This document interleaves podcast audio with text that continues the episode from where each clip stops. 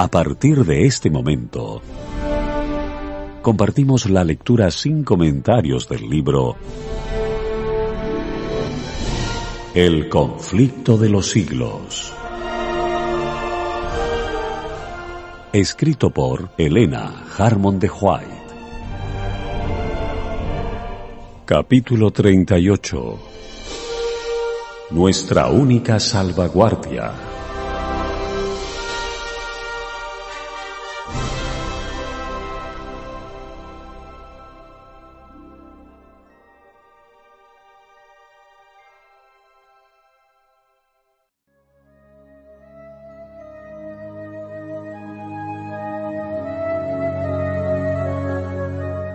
A la ley y al testimonio, si no en conforme a esta palabra, son aquellos para quienes no ha amanecido.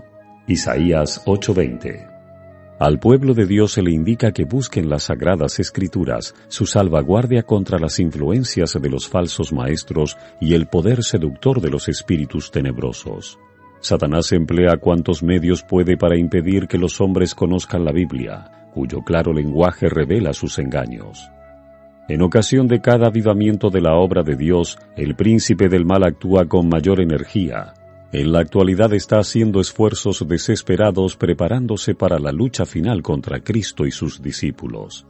El último gran engaño se desplegará pronto ante nosotros. El anticristo va a efectuar ante nuestra vista obras maravillosas. El contracimiento se asemejará tanto a la realidad que será imposible distinguirlos sin el auxilio de las Santas Escrituras ellas son las que deben atestiguar en favor o en contra de toda declaración, de todo milagro. Se hará oposición y se ridiculizará a los que traten de obedecer a todos los mandamientos de Dios. Ellos no podrán subsistir sino en Dios. Para poder soportar la prueba que les espera, deben comprender la voluntad de Dios tal cual está revelada en su palabra, pues no pueden honrarle sino en la medida del conocimiento que tengan de su carácter, gobierno y propósitos divinos, y en la medida en que obren conforme a las luces que les hayan sido concedidas. Solo los que hayan fortalecido su espíritu con las verdades de la Biblia podrán resistir en el último gran conflicto. Toda alma ha de pasar por la prueba decisiva. ¿Obedeceré a Dios antes que a los hombres? La hora crítica se acerca. ¿Hemos asentado los pies en la roca de la inmutable palabra de Dios? ¿Estamos preparados para defender firmemente los mandamientos de Dios y la fe de Jesús? Antes de la crucifixión, el Salvador había predicho a sus discípulos que iba a ser muerto y que resucitaría del sepulcro, y hubo ángeles presentes para grabar esas palabras en las mentes y en los corazones. Pero los discípulos esperaban la liberación política del yugo romano y no podían tolerar la idea de que aquel en quien todas sus esperanzas estaban concentradas fuese a sufrir una muerte ignominiosa. Desterraron de su mente las palabras que necesitaban recordar y cuando llegó el momento de prueba, los encontró sin la debida preparación. La muerte de Jesús destruyó sus esperanzas igual que si no se la hubiese predicho. Así también las profecías nos anuncian el porvenir con la misma claridad con que Cristo predijo su propia muerte a los discípulos. Los acontecimientos relacionados con el fin del tiempo de gracia y la preparación para el tiempo de angustia han sido presentados con claridad. Pero hay miles de personas que comprenden estas importantes verdades de modo tan incompleto como si nunca hubiesen sido reveladas. Satanás procura arrebatar toda impresión que podría llevar a los hombres por el camino de la salvación, y el tiempo de angustia no los encontrará listos. Cuando Dios manda a los hombres avisos tan importantes que las profecías los representan como proclamados por santos ángeles que vuelan por el cielo, es porque Él exige que toda persona dotada de inteligencia les preste atención. Los terribles juicios que Dios pronunció contra los que adoran la bestia y su imagen, Apocalipsis 14, 9 al 11, deberían inducir a todos a estudiar diligentemente las profecías para saber lo que es la marca de la bestia y cómo pueden evitarla. Pero las muchedumbres cierran los oídos a la verdad y prefieren fábulas. El apóstol Pablo, refiriéndose a los últimos días, dijo, Porque vendrá tiempo cuando no sufrirán la sana doctrina Segunda de Timoteo 4:3. Ya hemos entrado de lleno en ese tiempo. Las multitudes se niegan a recibir las verdades bíblicas porque éstas contrarían los deseos de los corazones pecaminosos y mundanos, y Satanás les proporciona los engaños en que se complacen. Pero Dios tendrá en la tierra un pueblo que sostendrá la Biblia y la Biblia sola, como piedra de toque de todas las doctrinas y base de todas las reformas. Ni las opiniones de los sabios, ni las deducciones de la ciencia, ni los credos o decisiones de concilios tan numerosos y discordantes como lo son las iglesias que representan, ni la voz de las mayorías, nada de esto, ni en conjunto ni en parte, debe ser considerado como evidencia en favor o en contra de cualquier punto de fe religiosa. Antes de aceptar cualquier doctrina o precepto debemos cerciorarnos de si los autoriza un categórico, así dice Jehová. Satanás trata continuamente de atraer la atención hacia los hombres en lugar de atraerla hacia Dios hace que el pueblo considere como sus guías a los obispos, pastores y profesores de teología, en vez de estudiar las escrituras para saber por sí mismo cuáles son sus deberes. Dirigiendo luego la inteligencia de esos mismos guías, puede entonces también encaminar las multitudes a su voluntad. Cuando Cristo vino a predicar la palabra de vida, el vulgo le oía con gozo y muchos, hasta de entre los sacerdotes y gobernantes, creyeron en él. Pero los principales de los sacerdotes y los jefes de la nación estaban resueltos a condenar y rechazar sus enseñanzas. A pesar de salir frustrados todos sus esfuerzos para encontrar en él motivos de acusación, a pesar de que no podían dejar de sentir la influencia del poder y sabiduría divinos que acompañaban sus palabras, se encastillaron en sus prejuicios y repudiaron la evidencia más clara del carácter mesiánico de Jesús, para no verse obligados a hacerse sus discípulos. Estos opositores de Jesús eran hombres a quienes el pueblo había aprendido desde la infancia a reverenciar y ante cuya autoridad estaba acostumbrado a someterse implícitamente. ¿Cómo es posible, se preguntaban, que nuestros gobernantes y nuestros sabios escribas no crean en Jesús? ¿Sería posible que hombres tan piadosos no le aceptaran si fuese el Cristo? Y fue la influencia de estos maestros la que indujo a la nación judía a rechazar a su Redentor. El espíritu que animaba a aquellos sacerdotes y gobernantes anima aún a muchos que pretenden ser muy piadosos.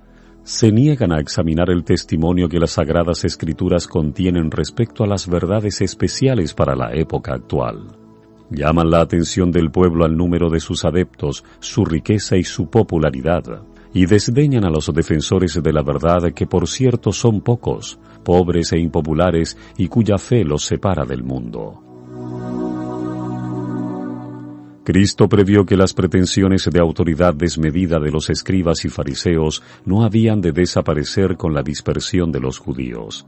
Con mirada profética vio que la autoridad humana se encumbraría para dominar las conciencias en la forma que ha dado tan desgraciados resultados para la Iglesia en todos los siglos. Y sus terribles acusaciones contra los escribas y fariseos y sus amonestaciones al pueblo a que no siguiera a esos ciegos conductores fueron consignadas como advertencias para las generaciones futuras. La Iglesia romana reserva al clero el derecho de interpretar las Santas Escrituras, y so pretexto de que sólo los eclesiásticos son competentes para explicar la palabra de Dios, priva de ella al pueblo. Aun cuando la Reforma hizo las Escrituras accesibles a todos, este mismo principio sustentado por Roma es el que hoy impide a miles y miles en las iglesias protestantes que las estudien por sí mismos. Se les enseña a aceptar sus doctrinas tal cual las interpreta la Iglesia, y hay millares de personas que no admiten nada, por evidente que sea su revelación en las Sagradas Escrituras, si resulta en oposición con su credo o con las enseñanzas adoptadas por sus respectivas iglesias. A pesar de estar la Biblia llena de amonestaciones contra los falsos maestros, muchos encomiendan al clero el cuidado de sus almas. Hay actualmente millares de personas que profesan ser religiosas y que no pueden dar acerca de los puntos de su fe. Otra razón que el hecho de que así les enseñaron sus directores espirituales. No se fijan casi en las enseñanzas del Salvador y creen en cambio ciegamente a lo que los ministros dicen. ¿Pero son acaso infalibles estos ministros? ¿Cómo podemos confiar nuestras almas a su dirección mientras no sepamos por la palabra de Dios que ellos poseen la verdad? Muchos son los que, faltos de valor moral para apartarse del sendero trillado del mundo, siguen los pasos de los doctos, y debido a su aversión para investigar por sí mismos, se están enredando más y más en las cadenas del error. Ven que la verdad para el tiempo presente está claramente expuesta en la Biblia y sienten que el poder del Espíritu Santo confirma su proclamación, y sin embargo, consienten que la oposición del clero los aleje de la luz. Por muy convencidas que estén la razón y la conciencia, estos pobres ilusos no se atreven a pensar de otro modo que como los ministros, y sacrifican su juicio individual y sus intereses eternos al descreimiento, orgullo y prejuicios de otra persona. Muchos son los artificios de que Satanás se vale para encadenar a sus cautivos por medio de las influencias humanas. Él se asegura la voluntad de multitudes atándolas con los lazos de seda de sus afectos a los enemigos de la cruz de Cristo.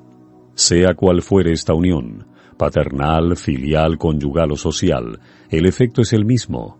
Los enemigos de la verdad ejercen un poder que tiende a dominar la conciencia y las almas sometidas a su autoridad no tienen valor ni espíritu independiente suficientes para seguir sus propias convicciones acerca del deber.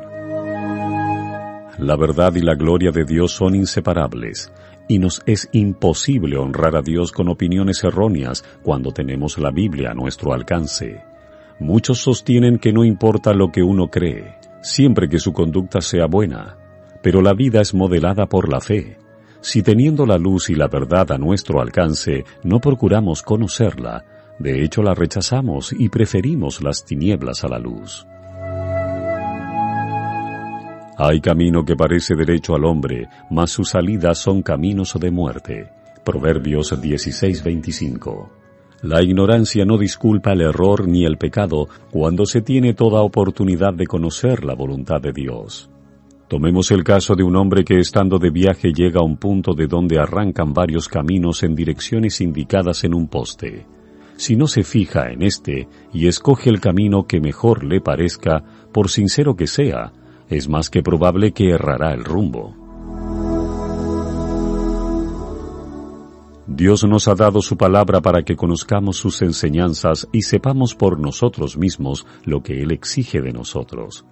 Cuando el doctor de la ley preguntó a Jesús, ¿haciendo qué cosa poseeré la vida eterna?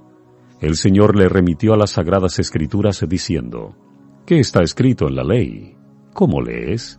La ignorancia no excusará ni a jóvenes ni a viejos, ni los librará tampoco del castigo que corresponde a la infracción de la ley de Dios, pues tienen a la mano una exposición fiel de dicha ley, de sus principios y de lo que ella exige del hombre. No basta tener buenas intenciones, no basta tampoco hacer lo que se cree justo o lo que los ministros dicen serlo. La salvación de nuestra alma está en juego y debemos escudriñar por nuestra cuenta las santas escrituras. Por arraigadas que sean las convicciones de un hombre, por muy seguro que esté de que el pastor sabe lo que es verdad, nada de esto debe servirle de fundamento. Él tiene un mapa en el cual van consignadas todas las indicaciones del camino para el cielo, y no tiene por qué hacer conjeturas. El primero y más alto deber de toda criatura racional es el de escudriñar la verdad en las sagradas escrituras y luego andar en la luz y exhortar a otros a que sigan su ejemplo. Día tras día deberíamos estudiar diligentemente la Biblia, pesando cada pensamiento y comparando texto con texto. Con la ayuda de Dios debemos formarnos nuestras propias opiniones, ya que tenemos que responder a Dios por nosotros mismos. Las verdades que se encuentran explicadas con la mayor claridad en la Biblia han sido envueltas en dudas y obscuridad por hombres doctos que con ínfulas de gran sabiduría enseñan que las escrituras tienen un sentido místico, secreto y espiritual que no se echa de ver en el lenguaje empleado en ellas. Esos hombres son falsos maestros. Fue a personas semejantes a quienes Jesús declaró, No conocéis las escrituras ni el poder de Dios. Marcos 12:24. El lenguaje de la Biblia debe explicarse de acuerdo con su significado manifiesto, a no ser que se trate de un símbolo o figura. Cristo prometió, si alguno quisiere hacer su voluntad, conocerá de mi enseñanza si es de Dios. Juan 7:17. Si los hombres quisieran tan solo aceptar lo que la Biblia dice, y si no hubiera falsos maestros para alucinar y confundir las inteligencias, se realizaría una obra que alegraría a los ángeles y que traería al rebaño de Cristo a miles y miles de almas actualmente sumidas en el error. Deberíamos ejercitar en el estudio de las Santas Escrituras todas las fuerzas del entendimiento y procurar comprender, hasta donde es posible a los mortales, las profundas enseñanzas de Dios, pero no debemos olvidar que la disposición del estudiante debe ser dócil y sumisa como la de un niño. Las dificultades bíblicas no pueden ser resueltas por los mismos métodos que se emplean cuando se trata de problemas filosóficos. No deberíamos ponernos a estudiar la Biblia con esa confianza en nosotros mismos con la cual tantos abordan los dominios de la ciencia, sino en el espíritu de oración y dependencia filial hacia Dios y con un deseo sincero de conocer su voluntad. Debemos acercarnos con espíritu humilde y dócil para obtener conocimiento del gran yo soy. De lo contrario, vendrán ángeles malos a obscurecer nuestras mentes y a endurecer nuestros corazones, al punto que la verdad ya no nos impresionará. Más de una porción de las sagradas escrituras que los eruditos declaran ser un misterio o que estiman de poca importancia, está llena de consuelo e instrucción para el que estudió en la escuela de Cristo. Si muchos teólogos no comprenden mejor la palabra de Dios, es por la sencilla razón de que cierran los ojos con respecto a unas verdades que no desean poner en práctica.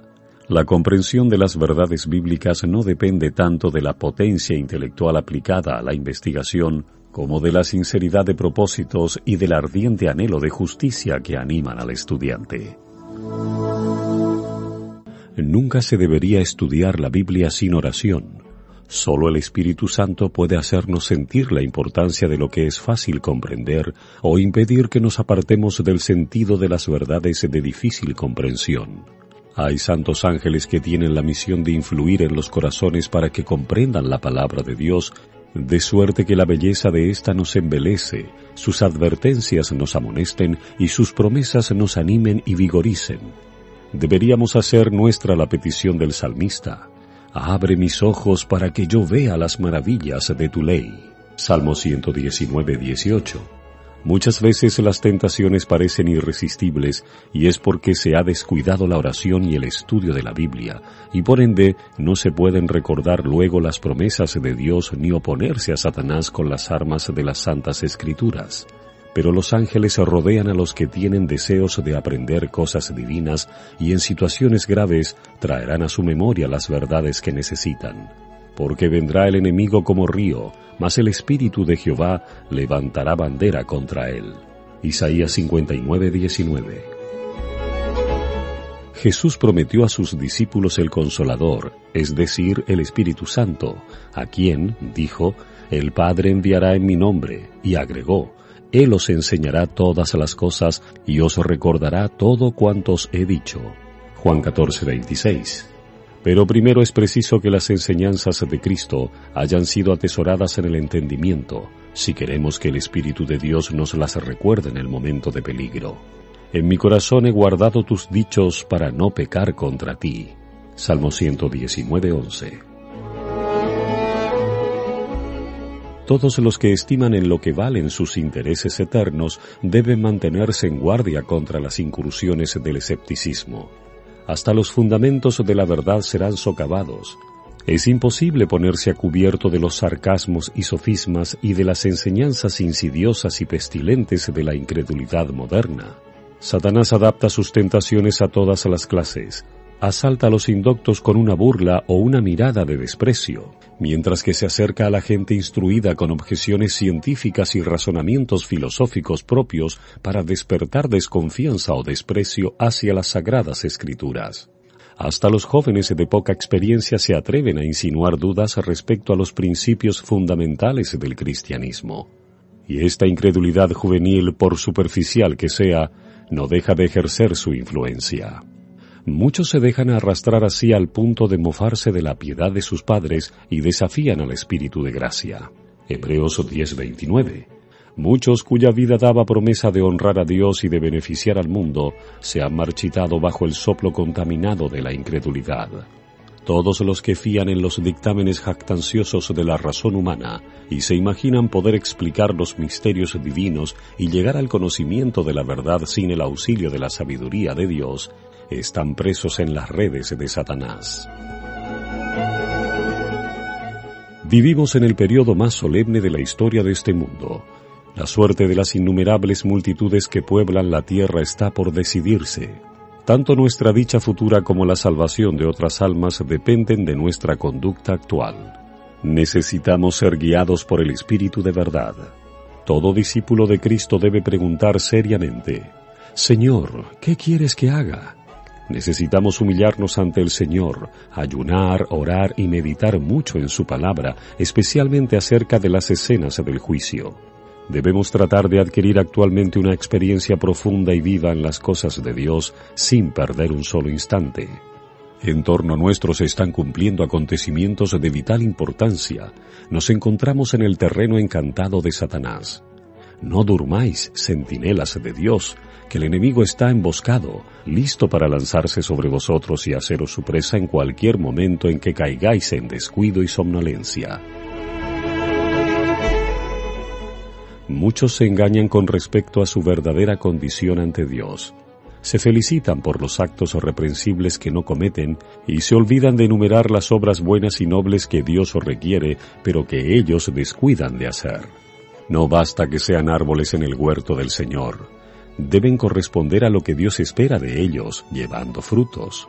Dios los hace responsables de todo el bien que podrían haber realizado, sostenidos por su gracia. En los libros del cielo sus nombres figuran entre los que ocupan inútilmente el suelo. Sin embargo, aún el caso de tales personas no es del todo desesperado.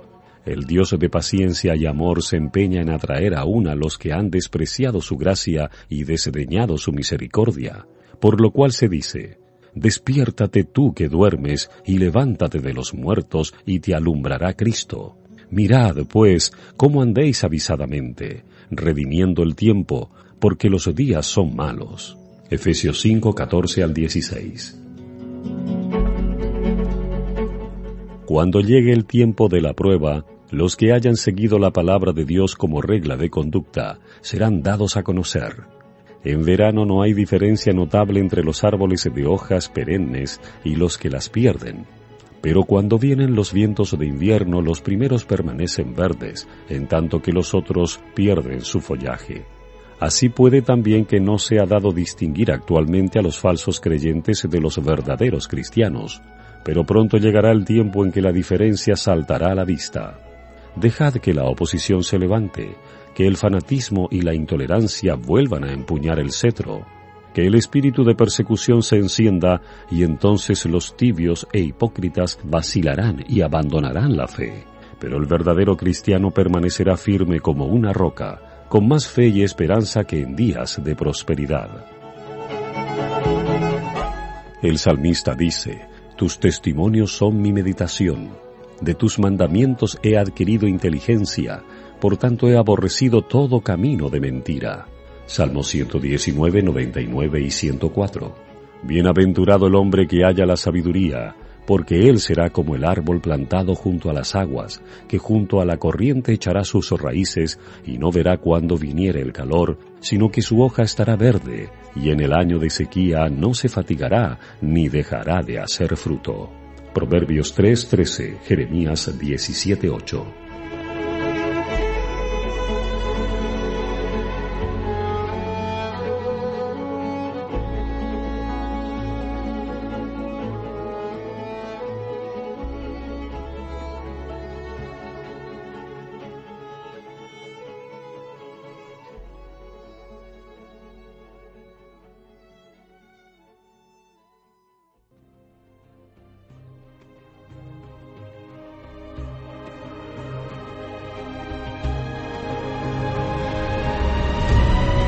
Hemos presentado la lectura sin comentarios del libro El conflicto de los siglos.